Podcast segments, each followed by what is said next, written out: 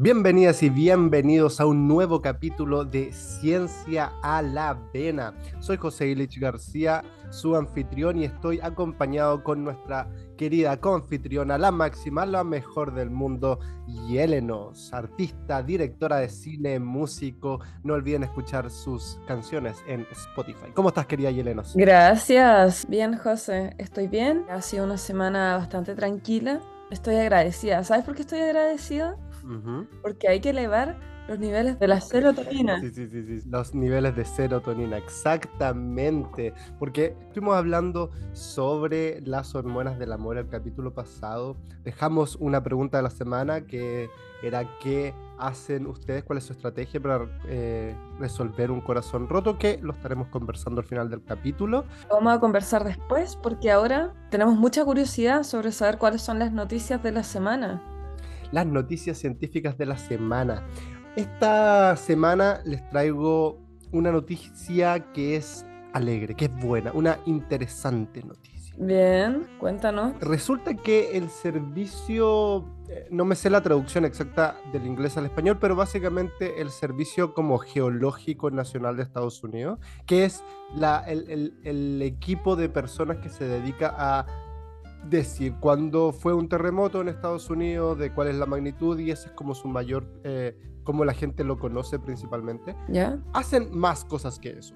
Dentro de las cosas que hicieron fue publicar recientemente un estudio, un modelo, todavía no es algo que esté 100% confirmado, pero que da muy Em, buenos indicios vale. sobre las reservas de hidrógeno en el planeta. Resulta que el hidrógeno es extremadamente útil. Por un lado se utiliza para hacer fertilizantes que nos dan la comida, literalmente un kilogramo de cada persona del mundo fue eh, de nitrógeno de cada persona en el mundo fue realizado en básicamente eh, empresas que generan fertilizante y para generar este fertilizante se necesita hidrógeno. Entonces el hidrógeno, tener acceso a hidrógeno es importante. Hoy en día la gran mayoría del hidrógeno del mundo se consigue haciéndolo eh, en empresas como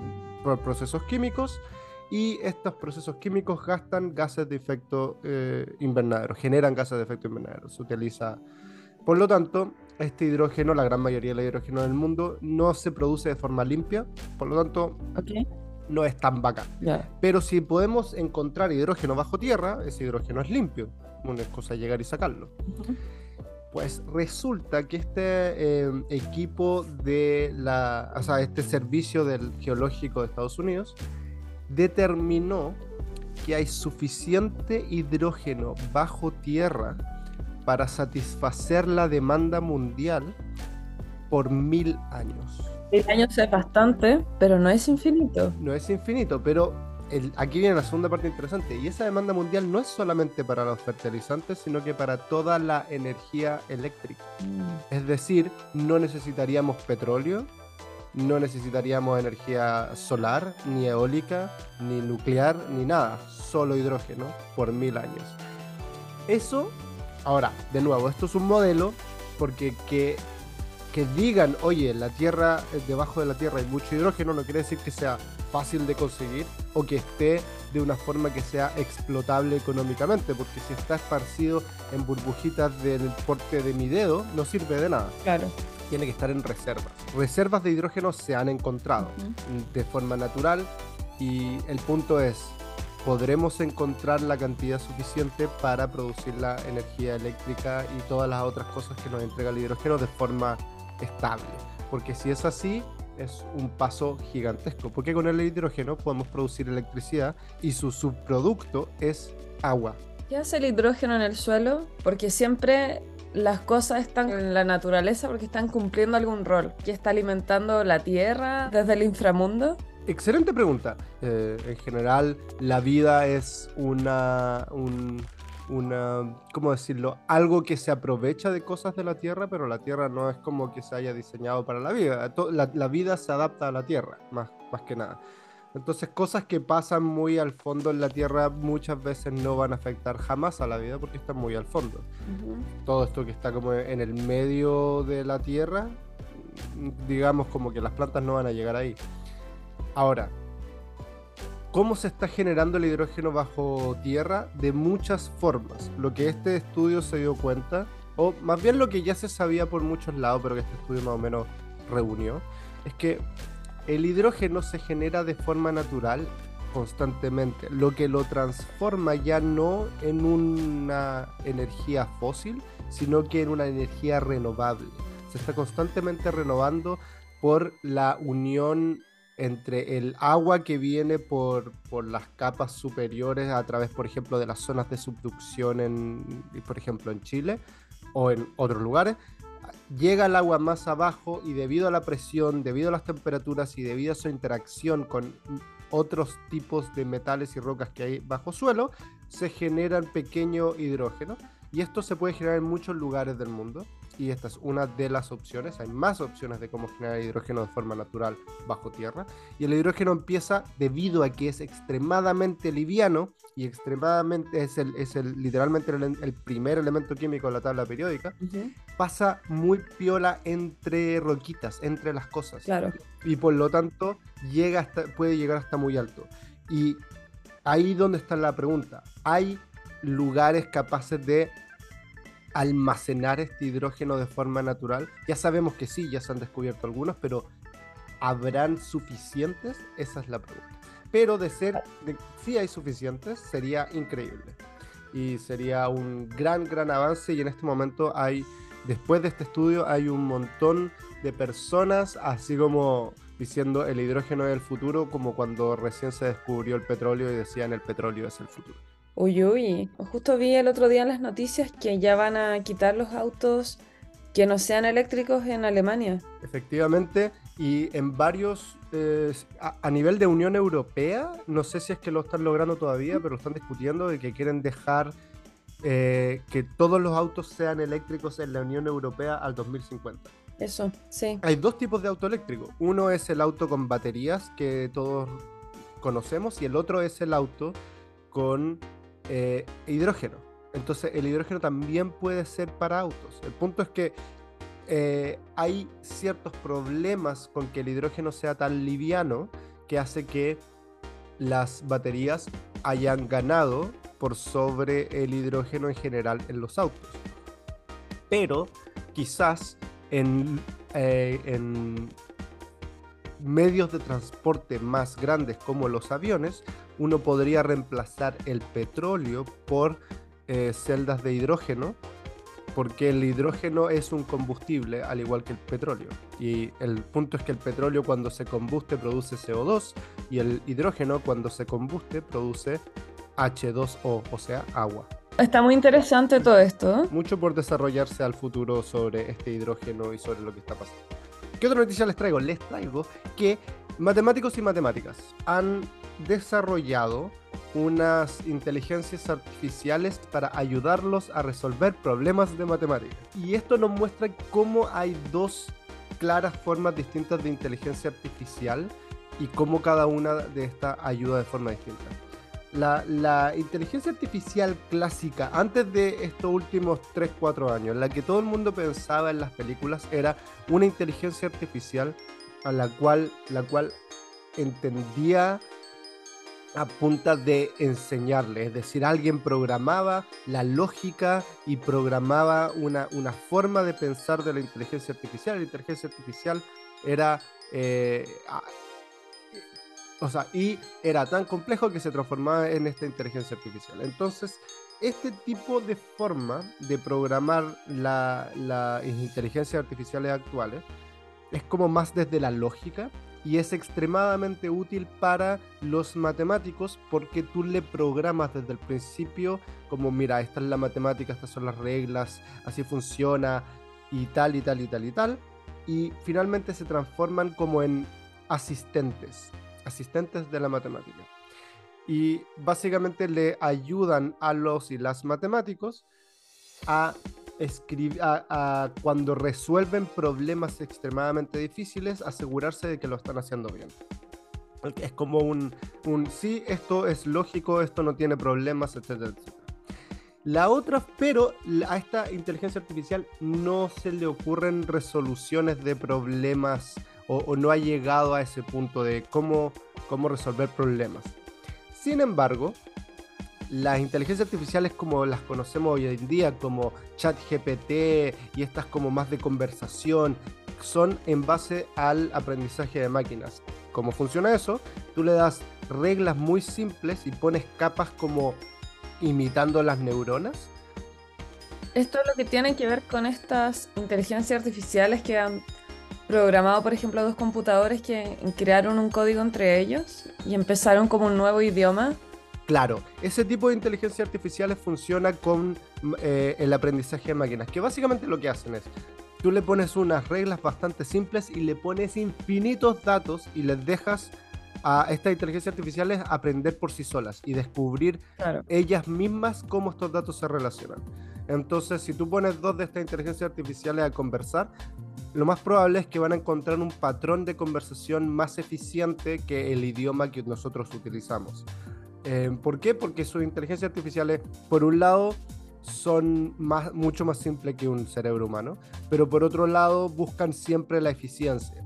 Entonces, claro, eventualmente llegan a, un sistema de comunicación que les es más rápido a ellas y les es más lógico a su, a su forma de comunicarse, pero no tiene una decisión moral de fondo. Claro. Bueno, estas inteligencias artificiales los matemáticos las quieren utilizar para que les ayude a resolver problemas, obviamente, y que produzca soluciones, pero debido a que no tienen toda esta lógica enseñada rigurosamente de antes, cometen errores, pero descubren cosas que los matemáticos no saben bien cómo las deducen. Entonces, por ejemplo, tú le dices, tengo este número enorme, eh, divídemelo en, sus, en, los, en los números primos, factorízalo en los números primos. Pero si el número es extremadamente grande, ya lo hace mal y se empieza a equivocar. Entonces los matemáticos están intentando entender por qué se equivoca. Y esas son las dos noticias más interesantes esta semana que les puedo traer, queridas y queridos. Muy bien, me encantaron tus noticias. Mira, quedamos súper aquí introducidos en el hidrógeno y también en las matemáticas. ¿Tú qué nos quieres comentar, querida Yelenos?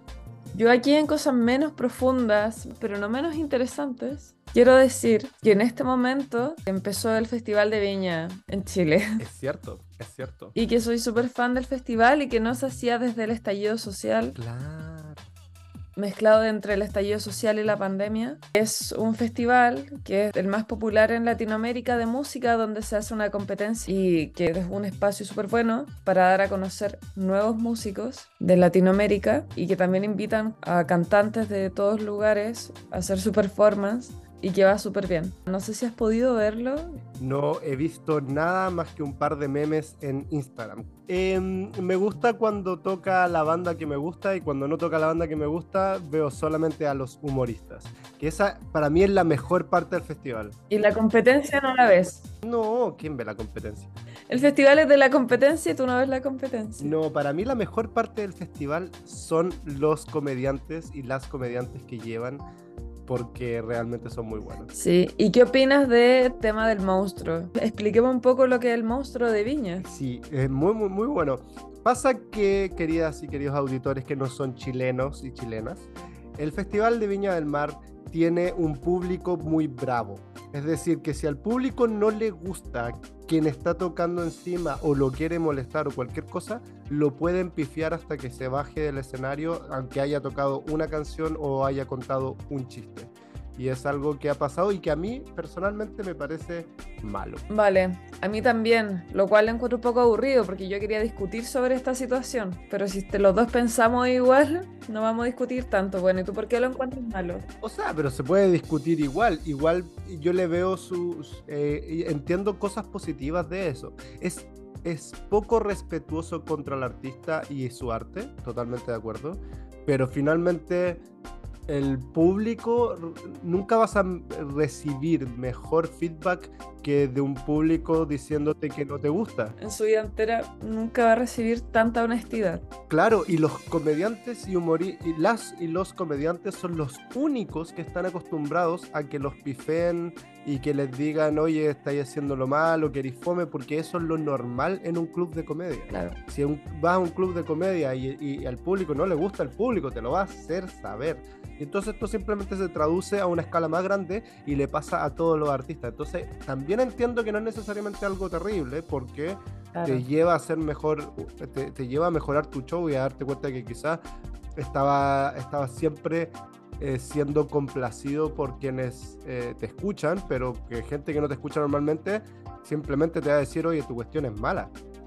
Sí, pero también me ha pasado que como han mezclado públicos, eh, también se genera algo que no sé si lo harán a propósito o no, pero que juntan, ya voy a dar un ejemplo extremo, un público metalero con un público infantil uno de los dos lados se va a aburrir o a cansar porque aunque nosotros somos personas versátiles que escuchamos metal y a Hannah Montana, quizás no es el común. Se genera un agote también porque pueden ir entre una o dos horas y tienes un público que fue a ver otra cosa. Eso es muy cierto. Y a diferencia de festivales como Lollapalooza o otros por el estilo, donde hay múltiples escenarios y tú te puedes ir a pegar un descanso lejos de la música, acá estás pegado ahí frente a la música hasta que te decidas irte del festival. Es tan difícil armar toda una performance, ya sea una rutina de cualquier cosa, mm. estar ahí los nervios, todo, no sé, son muchas cosas que hay que considerar mm. y también cosas que uno no sabe que pasan detrás de cámara, que no sé, pueden ser infinitas y claro, está la persona ahí como teniendo que dar cara y además que tener una mala recepción. Totalmente de acuerdo. Sí. Bueno, ¿comentamos las respuestas? Pasamos a la pregunta de la semana donde comentamos que, o sea, donde mencionamos la semana pasada sobre las formas de, cómo el amor funciona, porque era la semana de San Valentín, etc.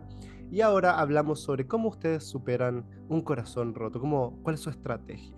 Quería, ¿cuáles fueron las respuestas que te llegaron a ti? Fueron bastante orientadas al amor, porque yo creo que un corazón roto no solamente te lo rompe una pareja, te lo puede romper la familia, un amigo. Wow. Claro. A mí no me llegó nada por el estilo, así que continúa. Para mí hay muchas formas de romper un corazón. Una de las respuestas fue tiempo y mucho amor propio. Y ahí yo decía, vale, pero ¿cuánto tiempo y qué es el amor propio? Claro, claro, es muy cierto, muy, muy cierto. ¿Qué, ¿Cuánto, a ver, quería, cuánto es tiempo, cuánto tiempo para ti es suficiente tiempo? Proporcional al daño de la relación. Es decir, si fue una relación, ponte tú, de 15 años pero la terminada fue más conversada o hay una inteligencia emocional de por medio, quizás no es necesario que sea tanto tiempo de recuperación. Mm. Pero al revés también, si fueron dos meses de relación, pero fue una ruptura de, corazón tóxica. Claro, como que entras y, y ves a tu pareja con cinco parejas en tu pieza. Para mí es proporcional al daño o a lo que pasó, al evento traumático. Estamos como orientando más al amor porque creo que es lo más fácil de ver, pero eso lo llevaría a cualquier escala. ¿Tú tienes alguna regla más definida? Porque la mía no es tan estricta.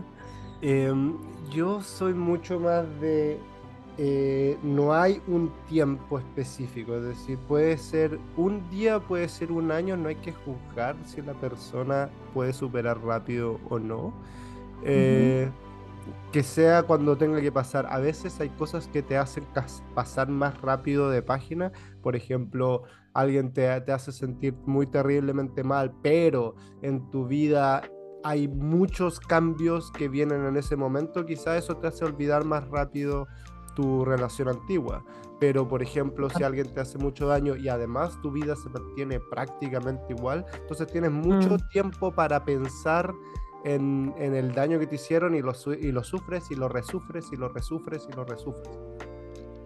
Creo yo que, de repente cuando tienes hobbies o, amigos o, gente que te puede ayudar a distraerte, el, daño eh, se hace pequeño más rápido. Al final, tu cerebro tampoco va a estar sufriendo toda la vida. El tiempo mm. ayuda y el distraerse también ayuda. Y lo otro que mencionaba era el amor propio. Para mí el amor propio es como, no sé, eh, hacer cosas que te gusten, ¿o no? Yo creo que el amor propio en este caso, a esta altura de la psicología, de la vida y como del avance emocional, lo veo más objetivo que subjetivo. Sino que creo que ya está establecido como psicológicamente lo que es el amor propio. ¿Y tú sabes cuál es ese establecimiento? El autocuidado, ir a terapia, preocuparse de la higiene personal. Claro, claro. De estar bien con tu economía, de tener un trabajo que te guste. Comer bien. Preocuparte de tener un red de apoyo. Estoy de acuerdo, me parece súper razonable. ¿Alguna otra cosa que te haya llegado interesante para comentar? Escudarse en los amigos. Sí, me llegaron muchos de juntarse con gente que me quiere. Creo que es súper importante y que es un poco lo que mencionábamos antes, que tiene que ver con el amor propio, que también incluye tener una red de apoyo y que puede ser la familia, pueden ser amigos, pero mm. personas que estén ahí como en las buenas y en las malas. Y además que, como dice la frase, en los peores momentos uno ve las verdaderas caras. Sí, aparte que somos seres sociales, tener eh, amistades y familia o lazos que nosotros consideramos familiares, no necesariamente de sangre, es muy importante. Sí. Bueno, a mí me llegó un llorar, llorar comer películas, repetir. comer películas. claro. Sin coma, llorar, comer películas. También me llegó un viajar, trekking, vino. Corta, la tiene clarísima. Viajar, trekking, vino. A mí igual me llegó una que era como ir a la playa con la mamá. Con la mamá, qué específico. Sí, me dio risa, sí. Buena. Específico. Odiar hasta la muerte y avanzar. Odiar hasta la muerte. Me llegaron varios como de cortar todo contacto, yo, eh, odiarlo, em, de tener todo vínculo con el ex, sufrir, harto de sufrir y sufrir y de odiar. Sí. Bueno, y aquí hay que hacer la, diferencia, ¿no? Que eh, lo que es entre sentir el dolor, como abrazar el dolor y sufrir. Mm. Porque el dolor es inevitable, pero el sufrimiento es opcional. Mm. Entonces, una cosa es el dolor que uno siente en una ruptura, que uno no lo puede evitar. Y voy a volver a repetirlo, ruptura de cualquier tipo. Pero digamos nuevamente que te terminan en una relación y que te duele y ya está bien, eso no lo puedes evadir porque en el fondo tienes que vivir ese proceso y tienes que afrontar ese dolor y dejarlo ser parte de tu experiencia.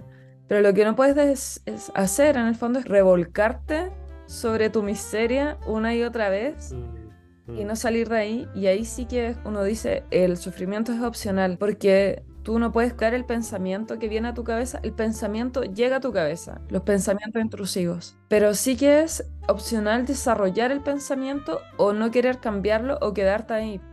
Entonces, claro, el sufrimiento sí que puedes como evitarlo, pero el dolor no. Y el dolor hay que vivirlo. Y hay personas que lo viven mejor acompañadas o hay personas que lo viven mejor eh, solas. Y mm. ahí ya depende de las personalidades y de cómo cada persona claro, claro, aprendió su mecanismo de, defensa. Totalmente. Bueno, la última que me mencionan que es la clásica, trabajar. Trabajar. enfocarse en el trabajo, como la típica de, oh, no quiero más eh, parejas en mi vida, me, voy a enfocar en el trabajo. Cinco minutos después están casados. bueno, cosas que pasan también.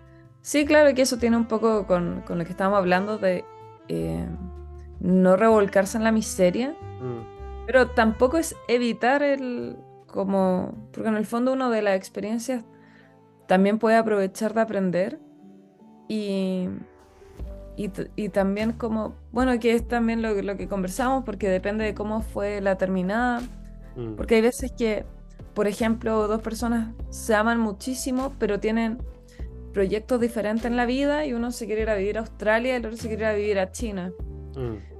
Pero es como no necesariamente tiene que ser algo tóxico o tiene que haber una traición de por medio. Sí, totalmente. Muchas veces uno termina porque, porque es lo mejor nomás. Porque es lo mejor, claro. Y ahí, claro, es como que se vive un duelo de quizás como más tranqui versus eh, haber vivido como una alta traición, que eso genera como un daño, ya genera inseguridad, genera un trauma. Es cierto, pero también las terminadas como por circunstancias de la vida, como no, es que yo me tengo que ir a vivir a otro lado y no, no, puedo tener una relación a larga distancia, son de estas terminadas que uno puede quedarse pegado diciendo esa era la persona perfecta para mí y la dejé ir. Y ese es otro tipo de problema. Ahora, yo no creo que hay una sola persona perfecta para cada uno, pero, pero aún así ese tipo de pensamiento eh, puede aparecer con las terminadas como más, entre comillas, sanas. Claro, sí. ¿Qué más te llegó a ti de respuesta? Em, mencioné todo lo, todo lo más bastante junto. Alguien me dijo, si se rompe el corazón hay que ir al cardiólogo. Qué risa. Sí. ¿A ti alguna otra respuesta más? Sí, mira, tengo una que me hizo gracia. Que dice, a mí me ayudó ir al tarot. wow. y quiero hablar de esto. Obvio que sí. Porque el tarot, eh, como más allá de la, la, Pachamama o quizás la parte más esotérica que podría tener, yo igual lo veo como un acto de psicología, porque yo en esto igual personalmente soy escéptica como con, con este tema. Y me consta que tú también. O sea, es que yo sé cómo funciona. Ah, bueno, cuéntame cómo funciona. O sea, no, el, tarot y todas estas cosas lo que hacen es utilizar las técnicas de la magia de esta de los magos que están en la tele para mm, hacerte pensar que pueden descubrir cosas profundas de ti o leer el futuro, etcétera. Pero son técnicas de magia. Están en los libros de magia tal cual, descritas, cómo se hace. Por lo tanto, ah, vale. Para mí no hay nada interesante. O sea, eh, cada quien puede hacer esto si quiere y es cosa de ellos, pero, pero sepan que son técnicas de magia, no, no es nada novedoso, digamos. No, lo, como yo lo veía, es como que igual tú, o sea, porque yo lo veo más como desde un lado psicológico, que por muy escéptica que puede hacer con respecto como a, esto, eh, igual tú estás planteando un tema, porque en el fondo cuando tú te, lees las cartas, tú pones un tema sobre la mesa y lo conversas con alguien. En el fondo, porque te dicen, eh, también como dentro de la psicología, lo que hablamos de la red de apoyo y todo eso, eh, conversar hace súper bien porque ordenas tu tus ideas y vas también como, eh, como, ¿cuál es la palabra? Desmarañar, ¿no? Desmarañar, desmarañando el, ovillo. Claro, desentrañando quizás. Claro, vas ordenando el ovillo y con eso también, o sea, ya el hecho de sentarte con una persona a decir, ya, a ver, como hazle una pregunta a las cartas y tú dices, no sé, voy a estar bien, por ejemplo, de esto, ya estás poniendo una, como una pregunta de psicología que vas a conversar con una persona que probablemente, quizás no, pero probablemente estaba buscando también como un bienestar para ti. Entonces ya estás como, no sé, desarrollando un tema que en tu cabeza te genera confusión. Yo entiendo perfectamente de dónde vienes, pero a mí eso no me parece algo positivo. Ya. ¿Por, qué? Específicamente porque estás usando... En este caso tú estás yendo a una persona muchas veces que no conoces y estás pagándole. Si es tu amiga o tu amigo, que ya es otro tema, pero si es como alguien como que tira las cartas de forma, entre comillas, eh, como negocio, ¿qué ah, ocurre? Ah, claro, eso no, no lo considere. Claro en mi mente era como alguien, como un amigo, sí. No, pero la mayoría de la gente va no con un amigo o amigo, va y paga. ¿Y qué es lo que pasa? Que tú estás como cambiando el terapeuta entrenado por mm. una persona que lo hace por dinero sin estar entrenada en cómo es la mejor forma de manejar procesos de ruptura y que puede que lo haga bien de repente, pero también puede que muchas veces lo haga muy mal y te haga finalmente más daño de que beneficio. Es lo mismo que pasa con las terapias eh, falsas de medicina cuántica, que intentan decirte que dejes tratamientos eh, contra el cáncer porque su medicina cuántica te va a sanar y finalmente te mueres. Vale, y otra respuesta que me llegó, que creo que está bueno conversar, es beber mucho, alcoholizarse, embriagarse. Y acá creo que volvemos al clásico, todos los excesos son malos. Mm. Yo creo que salir de fiesta, emborracharse está bien, pero de ahí como a tapar un dolor como a través del alcohol, además que toda la gente reacciona diferente al alcohol, eh, podría mm. incluso llegar a ser un poco, eh, tener como el efecto inverso, podría llegar a ser nocivo. No sé, a mí me pasa que este tipo de emborracharse o, no sé, cortarse el pelo o hacer este tipo como básicamente cambios de, comportamiento en tu vida y, cosas que quizás después te puedas arrepentir porque estuviste mucho tiempo borracho o porque ahora odias tu pelo o por cualquier otra cosa. Pero no tiene nada que ver cortarse el pelo con embriagarse, según yo, como lo veo yo en mi idea es como un necesito hacer cosas que me distraigan de, este proceso. Necesito cambiar totalmente. pero un cambio de look, eh, creo que no, no sé si es lo mismo que emborracharse, porque uno es como una actividad que puedes hacer a diario y lo otro es como querer mejorar tu aspecto físico. Ok, quizá el cambio de look era una mala idea, pero bueno, ir al gimnasio o cualquier cosa, como... Bueno. Sí, sí. Eh, ir al gimnasio también. Ir, al gimnasio. También me llegó eso. Como esta, que pueden ser actividades constructivas o destructivas para ti, pero finalmente son un necesito eh, hacer que mi cerebro deje de pensar en esto. Y, y, el alcohol literalmente te deja, te hace, te distrae por completo, porque literalmente dejas de pensar en eso, pero incluso si estás pensando en eso no te acuerdas. En eso? Pero es que da lo mismo, porque ya sea que lo estés pensando o no, no eres capaz de sentir esas emociones, estás borracho, no te importa.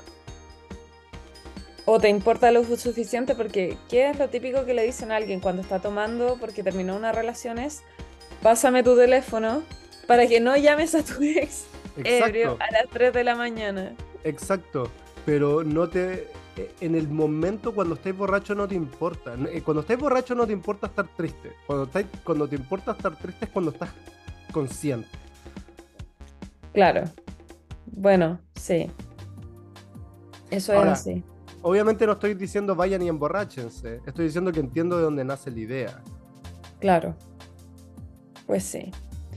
Bueno, que está bien, ¿no? Está bien emborracharse un poco, pero también Em, eh, las drogas en general, cuando uno está mal, pueden como exacerbar la depresión. Así igual hay que tener un poco de cuidado también como en los momentos de, tristeza. Totalmente. Un par de borracheras, un par de veces está bien. Eh, emborracharse todos los días o todas las semanas para superar un dolor está pésimo. Pues sí. También otra respuesta, hacer planos, hacer planos de arquitectura, no. Sí, ahí. hacer planes conmigo, salir de día, salir de noche, ir a un museo, tomar café, leer libros, etc. Fantástico. Eso es un poco lo que hablábamos como de las cosas estándar que se recomienda hacer, mm. pero aquí te, son unos ejemplos más completos, o sea, más concretos Mm. Y a cada persona le va a servir algo diferente porque cada uno ve como qué es lo que le hace sentir bien mm. o lo que le llena o lo que le gusta mucho. No sé qué sería en tu caso, José, un museo. Eh, Una convención de, ciencia. Por ahí alguien me escribió maratonear series y, es un poco lo que yo hago también, en verdad. Me pongo. Cuando, cuando llegué acá a Alemania, había eh, había roto una relación eh, no mucho antes de venirme. Y parte de lo que hice cuando llegué fue maratonear hartas series, además de como salir y, estar mucho de fiesta y todo, pero también era como ir en la noche salía de fiesta y en el día cuando despertaba así como maratoneaba series. Eso está bien. escapismo, básicamente escapismo, cero Cero introspección, escapismo, escapismo, escapismo. la introspección Cero conexión con, después. Con tus sentimientos. Sí, no, eso vino después, cuando ya los sentimientos eran más manejables. Claro. Acá también me ponen autodestrucción seguido de autosuperación. Cacha. deshacerse para volver a rehacerse. Claro, ahí llevar todo al extremo y tocar fondo en el... Eh, eso es como a onda tocar fondo voluntariamente para después como ya empezar a subir. Oh, qué duro, no, yo prefiero no tener que bajar tan lejos antes de empezar a subir de nuevo. Sí, este, es una persona muy intensa la de esa respuesta. No, pero intensa, hermane. Por algo se le rompe el corazón a ese nivel. Qué risa. Pero sí. Bueno, y otra cosa que no se recomienda hacer, para que lo sepas tú también, aunque quizás ya lo sabes, es escuchar música triste.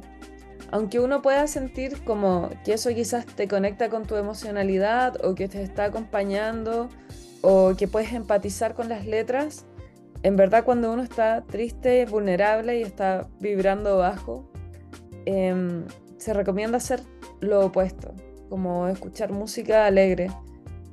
Em, y está bien si quieres escuchar como una canción triste, pero que diferente es ponerte una playlist que sea como música para llorar y quedarte en la pieza como mirando el, techo todo el día mirando fotos. eso como mirando fotos claro porque eso como químicamente te va a hacer pésimo además que existe una adicción química a la nostalgia mm, la mencionaste en el capítulo pasado sí sí entonces eh, porque en el fondo ¿Por qué está, está tan de moda el, mindfulness? Porque en el fondo el presente es como lo más sano de vivir. El pasado genera eh, la adicción al pasado, es la nostalgia que genera esta adicción, porque produce un, bienestar, pero no puedes vivir del pasado. Y el futuro produce ansiedad. Entonces, bueno, el futuro digo quedarse pegado en el futuro, porque obvio que está bien como saber organizar, no sé, qué vas a hacer la próxima semana. Oh, pero hablando, hablando de organizaciones, tenemos que un día hablar sobre esto, porque ya sé de qué vamos a hablar la próxima semana. ¿De qué? Choque cultural. Choque cultural, me parece. Y vamos a hacer una pregunta de eso. Sí. Esa va a ser la pregunta. Sí, eh, denos ejemplos de choques culturales que les pasaron. Claro, ¿cuál ha sido su choque cultural más fuerte? Eso. Y no es necesario que, hayan migrado, igual el choque cultural es algo que uno puede haber escuchado, haber visto, etcétera. Sí, sí, o, gente que, que migró al país donde viven ustedes, o cambios dentro del mismo país a veces puede ser suficiente para generar choques culturales. Pues sí, total. Porque tú y yo tenemos aquí experiencia en España y Alemania que, uff. Total. Sí. Sí, sí, sí. Ya, ya, quiero mencionar algunos, pero no nos vamos a adelantar. No, no, no, no. Un, un, adelanto. Dime uno y yo menciono uno también de acá de Alemania. Perfecto. Eh, la. Eh, ¿Cómo se llama? La, la, costumbre que tienen de hacer la vida en bares y nosotros que estamos acostumbrados a hacer la vida en casa. Mm. Acá es muy de salir, de ir al exterior, de juntarse afuera y nosotros tenemos mucho la cultura de ven a mi casa, nos tomamos un tecito abrazaditos con una mantita y vemos algo o conversamos. La diferencia entre tener dinero y no tener dinero. E, exacto, básicamente. países con plata, o poder pagar. Claro. Totalmente. Mío, los alemanes, ese, ese como estereotipo de que los alemanes son alta y hiper duper mega organizados, es cierto. Es, pero hermano, no a, la junta con tu amigo no puedes llegar un minuto tarde. Pero no solamente que no puedes llegar un minuto tarde, sabéis cuándo te vayas a juntar dos semanas de anticipación. Y no solamente eso, sino que también sabes a qué hora va a terminar eh, tu junta con un amigo. Todo es como si fuera una reunión. Onda, yo y tú nos juntamos en la tardecita. ¿Hasta qué hora? Hasta las 9.35. En Chile, hasta que nos dé.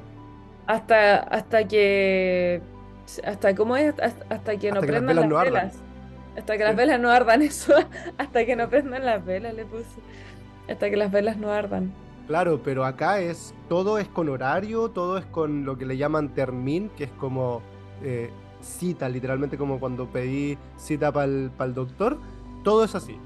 Y con anticipación y con claridad y todo altamente organizado y, entiendo que eso es muy bueno porque se puede juntar con mucha gente, pero a mí me empieza, mi mente latina empieza como a estresarse. Sí, porque además imagínate, la estáis pasando súper bien. Y que eso también para nosotros como, si estás aburrido, te vas, o si la estás pasando súper bien, te quedas hasta que las velas no ardan. ¿Y qué pasa si estáis ahí como súper entrete, o al revés, estáis súper aburrido, y es como que no está esa eh, opción de irte o quedarte? No hay espontaneidad. No. No. Así que mm, sí. Bueno. Eh, pero ahí lo dejamos, lo dejamos. Sí, sí, ya vamos a profundizar en esto en el próximo capítulo. Efectivamente. ¿Cerremos, querida? Cerremos, sí. Em, cierro yo. Bueno, eh, esas, son, esas fueron las noticias de hoy, los temas de hoy. Eh, esperamos que les haya aprovechado de ayudar, que si andan ahí justo con algún corazón roto, alguna pena de amor de cualquier tipo, eh, de aquí hayan podido sacar algunos consejos para poder estar bien. Así que nos despedimos. Gracias por escucharnos una vez más. Estoy aquí junto a José Ilich García, que lo pueden buscar en sus redes sociales, arroba José Ilich García, y a mí me pueden encontrar como arroba Yelenos. Nos vemos la próxima semana y les vamos a estar comentando choques culturales. Efectivamente, así que estén atentos ahí a en las redes sociales de Yelenos o las redes sociales mías para contestar la pregunta de la semana. Yelenos la publica un día y yo la publico otro día para alcanzar a mayor cantidad de gente. Así que para que estén atentos ahí a las dos redes sociales y como siempre, muchas gracias por escucharnos. Gracias, chao.